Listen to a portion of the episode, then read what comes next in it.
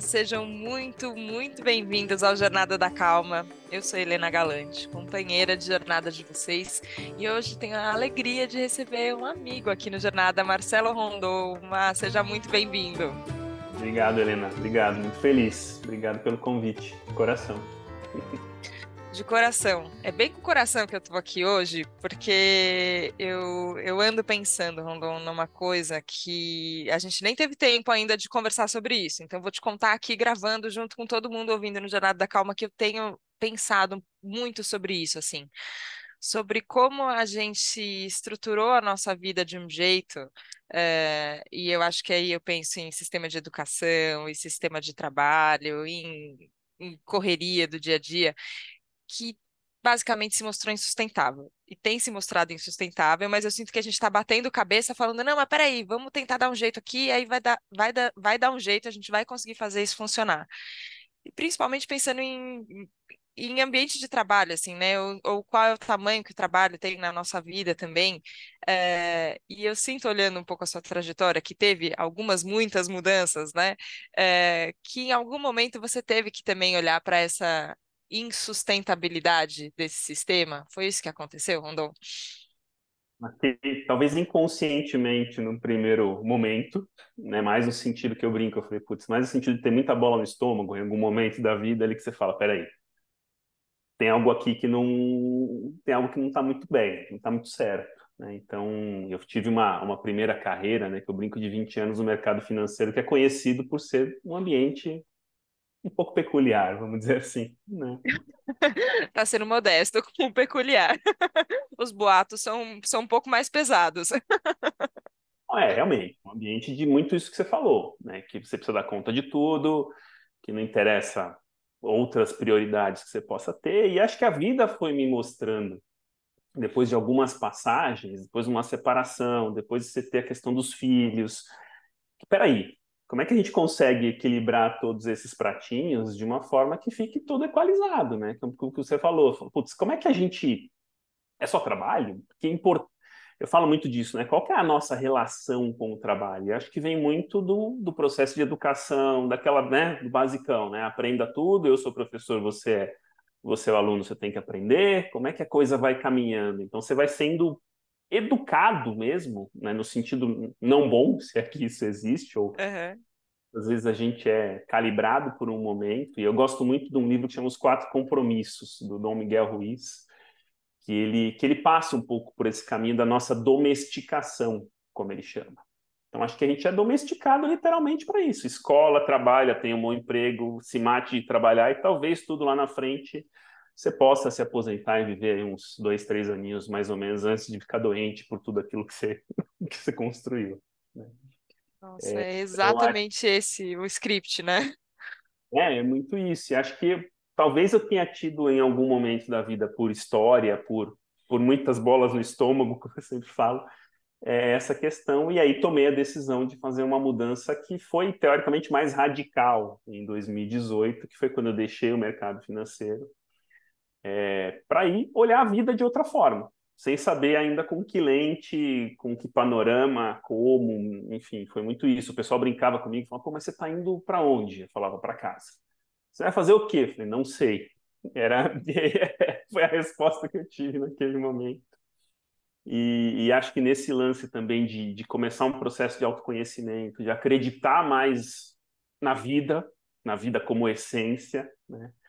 E nesses últimos cinco anos foi, foi muito, muito importante, assim, acho que de, de muitas coisas que aconteceram relacionadas também a trabalho, uma mudança, assim, expressiva, acho que o lance de, de querer trabalhar diretamente com pessoas, de querer de alguma forma ajudar para que os ambientes de trabalho sejam mais acolhedores, sejam mais criativos, né, sejam melhores, é, de mudar a relação muitas vezes com os filhos, de ter uma, um novo relacionamento com a Luísa hoje, que é minha esposa, tipo, de uma outra, de um outro lugar muito bom, né? Então acho que é um pouco isso, né? Tentar equilibrar essas nossas, todos esses nossos pontos da nossa vida numa coisa que você olha e fala, puta, tá gostoso viver, tá legal.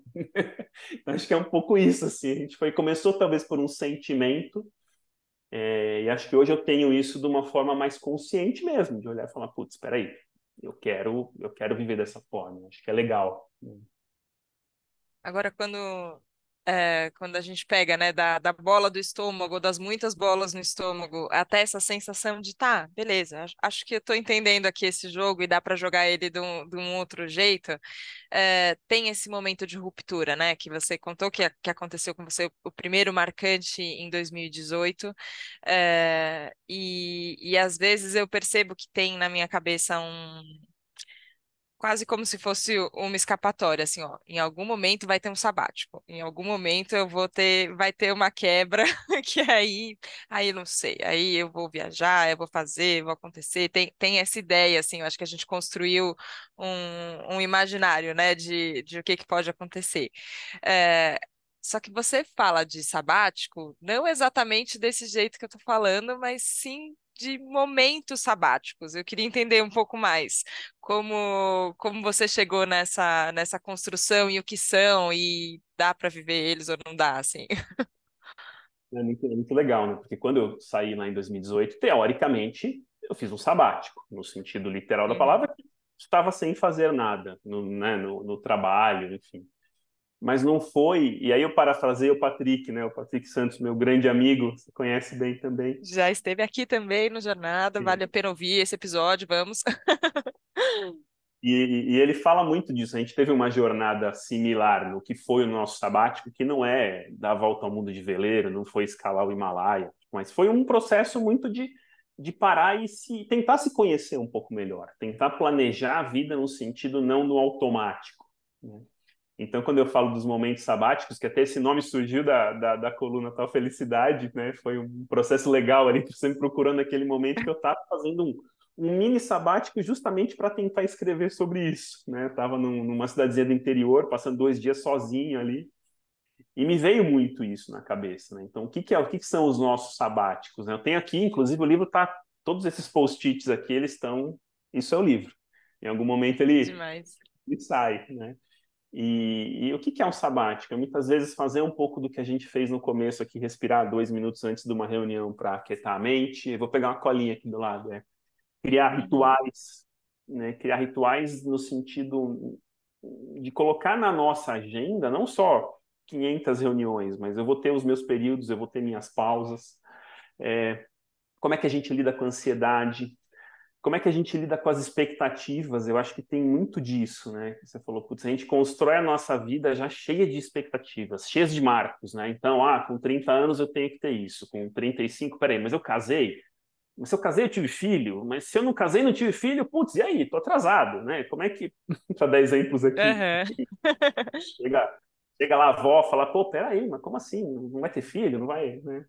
Então, acho que se a gente consegue colocar níveis menores de expectativas do que a gente está fazendo, e isso é uma coisa que eu treino muito ainda, muito, muito, é, e de confiar um pouco nesses movimentos que a vida vai vai olhar. E foi um pouco do que aconteceu nesses últimos anos. Né? Então, eu saí do mercado financeiro, fiquei um período trabalhando numa fintech, que foi o, o, o movimento natural, aquele assim, putz, trabalhei 20 anos em banco, e até escrevi um, um, um, texto sobre isso. Falei, pô, me sinto um dinossauro. Falei, preciso me atualizar. Então, fui para o Vale do Silício, fiz todo esse, esse processo aí de falar, pô, peraí, agora é esse o lance. Então, vou trabalhar em startup. E o caminho natural, eu acabei acompanhando um, um movimento aí de, de, quase de criação do, da, da que é a empresa que eu trabalhei, durante três anos e meio. E foi um processo muito rico. E vendo esse processo de crescimento, que acho que foram me despertando vários temas no lance de trabalhar com pessoas, né? de olhar e falar, peraí, putz, a gente tem empresas que estão estabelecidas e tem esse ambiente pesado, competitivo, muitas vezes tóxico, que as pessoas estão tão ficando doentes. E aí eu fui vendo que muitas vezes nas empresas novas, e a gente tem muita empresa nova hoje em dia, né, as startups resolvendo muitas coisas, fala, pô, peraí, como é que a gente faz para de repente elas não irem por esse caminho? E eu percebo que já tem algumas que estão indo. Então é uma coisa que é, é, impressionante. Eu falo que as pessoas vêm com as mochilas muito carregadas. Né? Então elas não mudam de trabalho e falei, pera, vou esvaziar, vou chegar com a minha mochilinha ali, levar o mínimo possível para minha sobrevivência, né? Uhum. E, e, isso foi me despertando. E aí eu descobri o conceito da segurança psicológica. Eu falei, pô, peraí, esse negócio tem um, tem um nome consegui, consegui né, tangibilizar. fui estudando. Então foi um processo muito de aprendizado e de confiança nas coisas que estavam vindo, né? Quando eu, eu sempre trabalhei na área comercial, sempre vendi, né? E aí chegou um dia que eu olhei e falei, putz, que acho que foi o segundo momento de, de transição, assim, que faz questão de um ano e meio, dois, de olhar e falar, putz, eu não sei se eu quero mais só continuar vendendo um produto para uma empresa, ou se eu quero abranger um, um outro escopo, né? E aí sim, trabalhei um período no RH, no RH tradicional ali, como, como uhum. funcionário, e, e aí a questão de um ano eu saí, e aí para focar muito nesse, nesse lance de desenvolvimento de pessoas, seja com mentorias, a gente nem gosta muito dessa palavra, mas com acompanhamento de pessoas que estão querendo fazer esses movimentos de carreira, que eu faço até junto com o Patrick, e mais recentemente, com a Pri e com a Aline, a gente criou um passo antes, que é muito isso. A gente quer ser uma empresa de, de treinamentos, vamos chamar assim, só que olhando as coisas de uma outra ótica, olhando na causa e gerando impacto. Né? Então, trabalhando muito nos relacionamentos interpessoais, para que com as nossas intervenções, e a gente gosta muito de o que a gente chama de acontecimentos, né? então a gente acredita que os acontecimentos sim geram mudanças nas pessoas. Então foi, foi esse processinho muito acreditando no que vinha mesmo e aceitando, né? Tendo poucas expectativas e calibrando toda essa, né? calibrando. Eu vou medindo, brinco as bolas do estômago que são o meu, o meu parâmetro. É bom que elas não falham, né? A gente é, é, um sentimento muito visceral, então ele ele sinaliza sempre, né? O que está acontecendo, o que, que não está acontecendo. Mas queria te perguntar mais sobre um passo antes, assim, porque é, eu percebo que a gente vive nessa, nesse fluxo de expectativa, né, que você estava descrevendo antes, querendo sempre estar um passo na frente, né? Assim, tem inclusive essa essa essa imagem, né, quase como se fosse um incentivo, assim, ó, esteja um passo na frente de todo mundo, volta com o bolo enquanto eles estão indo com a farinha. É meio, tem sempre essa essa é, ele... enquanto eles é, dormem. Tem é, exato. O que que você faz da meia-noite às seis? Tem essa coisa, né, de um, de um, frenesi que a gente que a gente topou, sei lá, essa viagem muito louca que parece que a gente tem que estar sempre adiante, né? Que a gente tem que estar sempre antecipando é, e pensando até em mercado de trabalho, assim. É, a gente teve recentemente agora juntos no, no Hacktown lá em Santa Rita do Sapucaí. Eu não assisti nenhuma palestra que falava de inteligência artificial, mas a quantidade de palestra, por exemplo, falando de inteligência artificial e de como o seu trabalho está em risco e de como, nossa senhora, é esse futuro caótico que se antecipa e aí você fala, não, então eu tenho que estar preparado, então eu vou ter que antecipar mais ainda do que, do que as coisas são para poder estar. Tá... E a hora que, cê, é, que, que a proposta de vocês com a empresa é falar, não, então peraí, tem um passo antes para acontecer, isso me deixou com a pulga atrás da orelha, assim, sabe? Falei, tá, então, então não é o depois, então não é o na frente, é o antes. O que que, o que que você enxerga que tem nesse antes que ele é tão é, fundamental para o que, que acontece e para o que pode vir a acontecer? Por que, que a gente tem que olhar para esse antes? Eu acho que a gente consegue, pelo menos a nossa ideia, a nossa missão é chegar nas causas, né? olhar as causas e não olhar só o sintoma, né? Porque é muito isso. Quando você falou, ah, tá todo mundo querendo estar tá na frente, tem até um jargão no mundo das startups que é o tal do FOMO, né? F-O-M-O, que é o Fear of Missing Out. Então é o medo de estar tá perdendo alguma coisa. Então você gera uma uma ansiedade, você fala assim, putz, eu estou perdendo quantas ferramentas de inteligência artificial foram criadas essa semana? Né? Putz, não sei, então eu já estou... Então você gera um movimento também, muitas vezes, meio caótico e que vai se... Né, a poeira vai, vai subindo, vai subindo, vai subindo. Né? Então quando a gente a Prialine e eu, a gente chegou nesses, nesse nome um passo antes, foi muito desse lugar, de olhar e falar assim, pera, assim, pera aí, vamos ter que dar um passo literalmente antes, não é um passo atrás, é um passo antes, ele é meio contraditório até muitas vezes o nome. Uhum. Com esse sentido, de olhar e falar assim, pera aí, o que está acontecendo de verdade aqui? Né? Vamos baixar essa poeira e com base nesse cenário que a gente enxerga, falar, pô, beleza, agora sim eu posso definir, de repente, dar três passos para frente e dar uma acelerada, mas com, uma, com um alicerce muito sólido. Né? Então, uhum. e a gente acredita muito nisso e na questão das mudanças efetivas. Então, a gente tem um, vou contar aqui um, um meme nosso, a gente falou assim, a gente pode criar uma empresa para que as empresas aproveitem os treinamentos que elas dão. e acho que todo mundo que trabalha em uma corporação tal passou por isso. De você fazer um, um, um treinamento, uma palestra, um workshop, enfim, o que for. Sei lá, tive um evento de fim de semana e chego na segunda-feira eu estou exatamente igual. É isso que a gente não quer. então é sair, fazer com que as pessoas saiam com o seu, com sua, seu kitzinho de ferramentas, vamos chamar assim, debaixo do braço no domingo ou no sábado, e na segunda-feira tenha tido um, um, um sentimento mesmo para que elas falem, putz, eu quero aplicar isso. E aí sim a gente consegue gerar mudanças que são, que são mantidas, que são efetivas e que permitem os próximos passos. Né? Então acho que é um uhum. pouco uhum. essa a nossa ideia. Sabe que eu estava acompanhando, né? E, e acompanhando com entusiasmo, né? É, as conversas é, suas com, com a Pri, com a Aline, as trocas que eu estava vendo acontecer e vendo a, a força que isso estava ganhando, é, e muito focado, eu acho que quando, quando vocês falam de mudanças efetivas, né, e, e segurança psicológica que você citou antes, tem muito a ver isso, né? Com qual que é a qualidade das relações que a gente estabelece, como, como a gente vai para esse como a, qual, é, qual é, é a nossa postura, né? Quando a gente está lá no treinamento da empresa, num workshop, numa conversa, enfim, tem esse lugar de relação muito grande. É, e eu vi vocês falando também sobre, tá, tem barreiras que deixam isso não acontecer tão, tão naturalmente, né? A gente tem, tem muitas camadas de barreiras. É, e aí eu queria te perguntar, uh, do que eu vi do material da Um Passo Antes, talvez seja a última barreira ali, e que é a barreira que eu paro e que eu acho que você para também, e que eu não quero mais parar, que é a barreira do intelecto. Que eu fico assim, ó, a gente tem. Uh, por mais isso, assim, ó, que aqui no Jornada da Calma eu sinta coisas incríveis e é absolutamente experiencial, é um acontecimento que rola, é, e todas as grandes transformações que eu vi acontecendo na vida, elas aconteceram desse lugar mais do sentimento e da sensação, mas aí, a hora que chega na minha segunda-feira, eu tô aqui querendo intelectualizar a coisa e fazer um, um, uma coerência aqui cartesiana e não sei o quê. E lá atrás, uma vez que a gente conversou no telefone, eu lembro de você me contar que você também tinha essa característica, assim, falar, ah, eu também, às vezes, sou meio cabeçudo, assim, né? Tipo, muito racional, muito à mente tal. Como tem sido esse processo para você de não, de não parar nessa barreira da intelectualização de tudo e se permitir sentir, Rondon?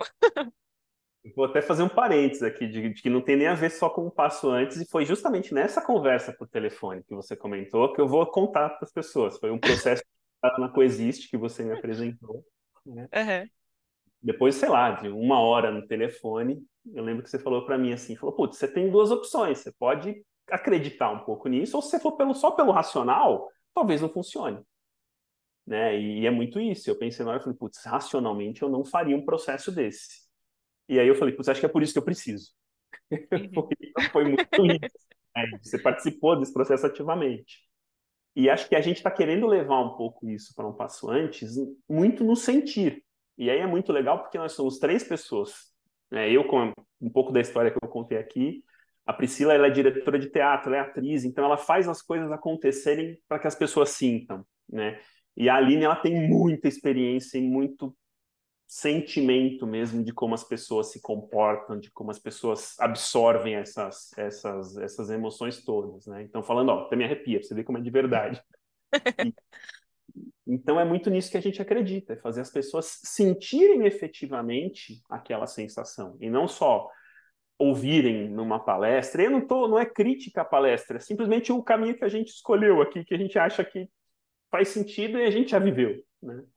Então é muito nisso, acho que é começar, e é um, é um trabalhinho de formiguinha. A gente sabe que no mundo corporativo, por mais que as pessoas estejam doentes, estejam cansadas tal, ainda tem o lance da agenda cheia, de que você parar para olhar isso é perda de tempo, é perda de dinheiro, que não vai funcionar. Posso ficar falando aqui três horas do, dos motivos, né? Então é muito uma jornada que a gente está querendo começar para ir aos pouquinhos quebrando, né? E eu sempre falo que isso não significa você entrar no mundo dos ursinhos carinhosos. É simplesmente você dar um, um equilíbrio. Né? Eu, eu, eu, fui de área comercial, eu vendi a minha vida inteira. Eu falo muito isso para a linha. Eu falei, putz, no fingir dos ovos, existe um resultado ali que tem que ser entregue. O que a gente está querendo fazer é que esse resultado venha, só que muitas vezes com menos sofrimento.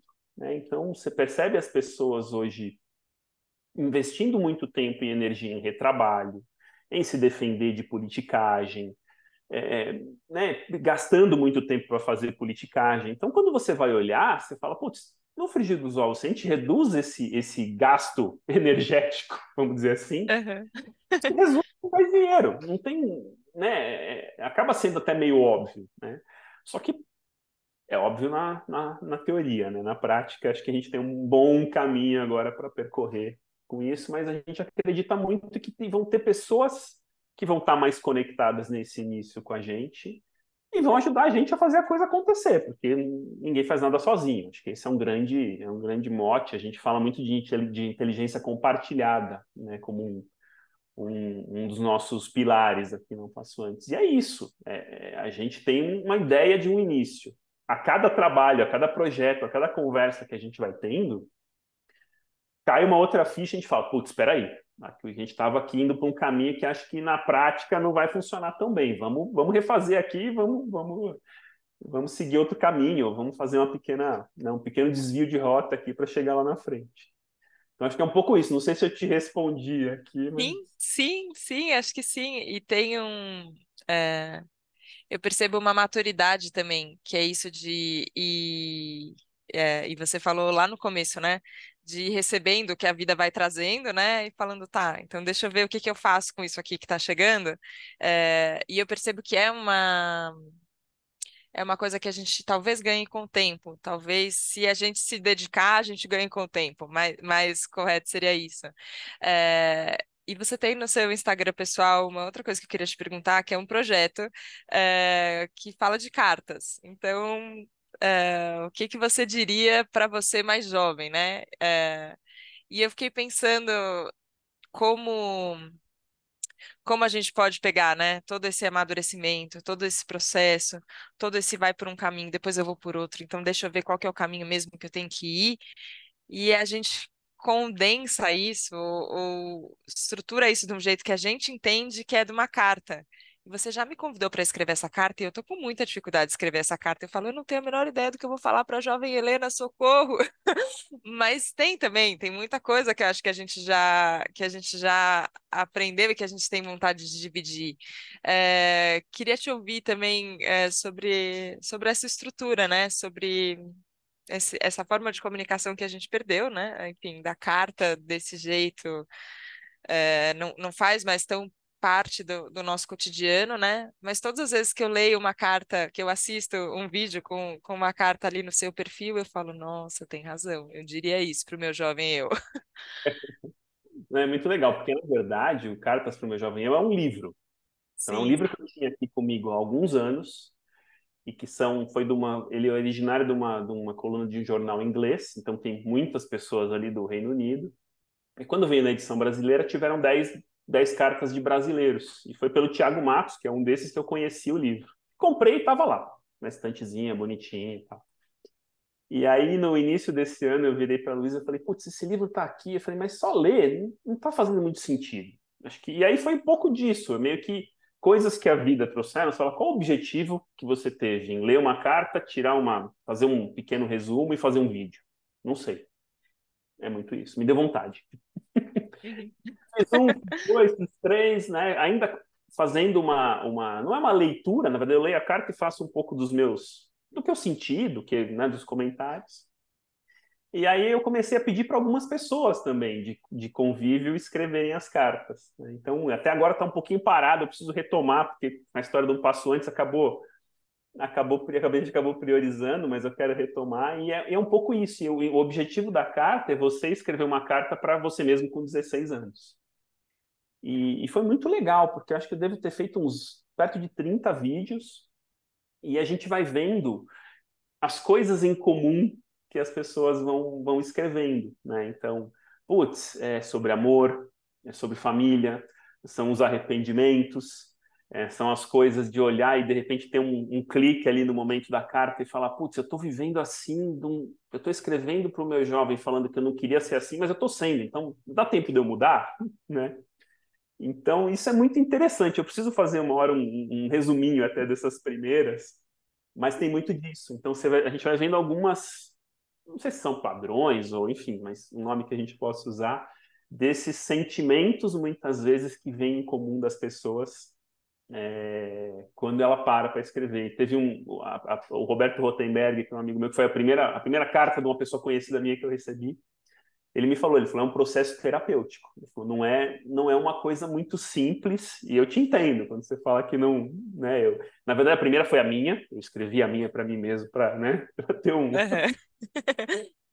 e, e no meu caso, acho que foi muito sentar e e deixar vir. Não planejei muito, assim. Então, mais uma vez, acreditar no que a vida está propondo para gente. Então, é, foi um pouco daí, Helena. Não tem. E para mim, putz, cada carta, cada, sabe, cada vídeo, cada teve muita coisa que eu aprendi nesse caminho. Então, acho que foi um processo mesmo de humanização e de aprendizado, talvez para tá sendo, né? Sabe que eu gosto muito daquele conceito de cápsula do tempo, né? De você é, deixar uma mensagem para você receber um tempo depois. Teve um, um, retiro que eu participei, um retiro de silêncio com a Dani e com a Lilian Bertolo, que já estiveram aqui no Jornada também, é, e que a, o último exercício do retiro era você escrever uma carta para você ela falou: em algum momento essa carta vai chegar. A gente deixava com elas a carta fechadinha. Em algum momento essa carta ia ser entregue para gente. Eu não sei, eu ainda não recebi a minha, foi recente o retiro, não sei em que momento ela vai chegar.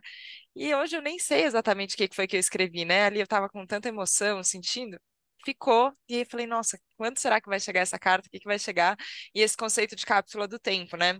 E a gente conversando agora, eu fiquei pensando que o o podcast, né, ele acaba sendo uma mensagem que fica e que em algum momento a gente vai receber. Não sei quando, quem está ouvindo a gente aqui, se está em 2023, em setembro de 2023, quando a gente está gravando, ou se está em, enfim, outra época do tempo, do espaço, assim. Então, eu fiquei com vontade de te perguntar para a gente encerrar, Rondon podendo ser aberto, assim, eu acho que a gente pode se permitir ser do, do que a gente sentir no coração que vem, assim. Mas nessa cápsula do tempo, o que que a gente planta, assim, que você fala, cara, daqui não sei quanto tempo, mas daqui a algum tempo eu queria eu queria receber essa carta e ver que isso daqui se concretizou, sabe? Que essa sementinha aqui que eu estou escolhendo plantar, isso daqui é, é cartas para o meu eu do futuro. Então, vai, o que, que você colocaria na sua?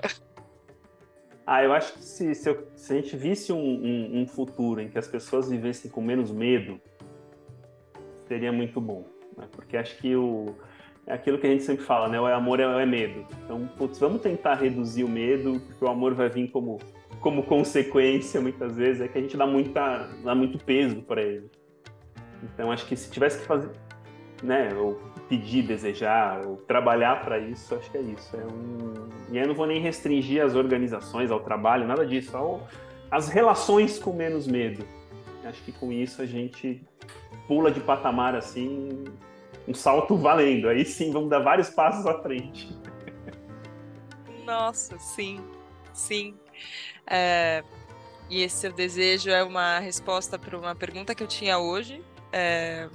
que eu acho que voltando lá pro começo do episódio, assim, né? Tem horas que eu falo, meu Deus do céu, tá tudo errado, tá muito difícil esse mundo, tudo como é, essa bagunça que a gente criou, que a gente tá vivendo, socorro, será que é esse jeito? É, tem uma complexidade envolvida e é óbvio que, é, que ela se apresenta dessa forma, né? Só que a solução, ela é ela é nesse lugar que você está falando, assim, né? É, a gente vai diminuindo é, a, é, essa, essa vida baseada no medo e vai deixando o amor tomar mais conta, assim. Então acho que ela é uma resposta para hoje, mas eu jogo para Helena do futuro também, porque eu acho que isso ainda vai, vão ter muitos entendimentos que vão vir desse, desse lugar. É, e principalmente da nossa relação, da nossa troca. Então, queria te agradecer demais, Rondon, de você estar aqui no Jornada da Calma, é, compartilhando um pouco da sua história. E que privilégio a gente poder compartilhar a vida também, essa história juntos. Obrigada. Eu te agradeço, nossa, muito, muito legal, tipo, é, muito, é muito emocionante, é muito tranquilo e é muito seguro, né? E que a gente possa, de alguma forma, quem escutar, se a gente conseguir impactar uma pessoa que já vai pensar um pouquinho diferente, que já vai sentir uma coisinha diferente, putz, já tá valendo, já estamos no, já estamos no caminho. Obrigado. Nossa, tá valendo muito. Muito obrigada. Que delícia, que prazer. E obrigada a você que nos acompanhou hoje aqui no Jornada da Calma. Me conta quando você estava vindo, se é se, se estamos no futuro, no passado, no presente, não sei, mas estamos juntos e é isso que importa. Então agradeço a abertura, agradeço a confiança e a gente se vê na próxima segunda, próxima Jornada da Calma. Um beijo, tchau, tchau.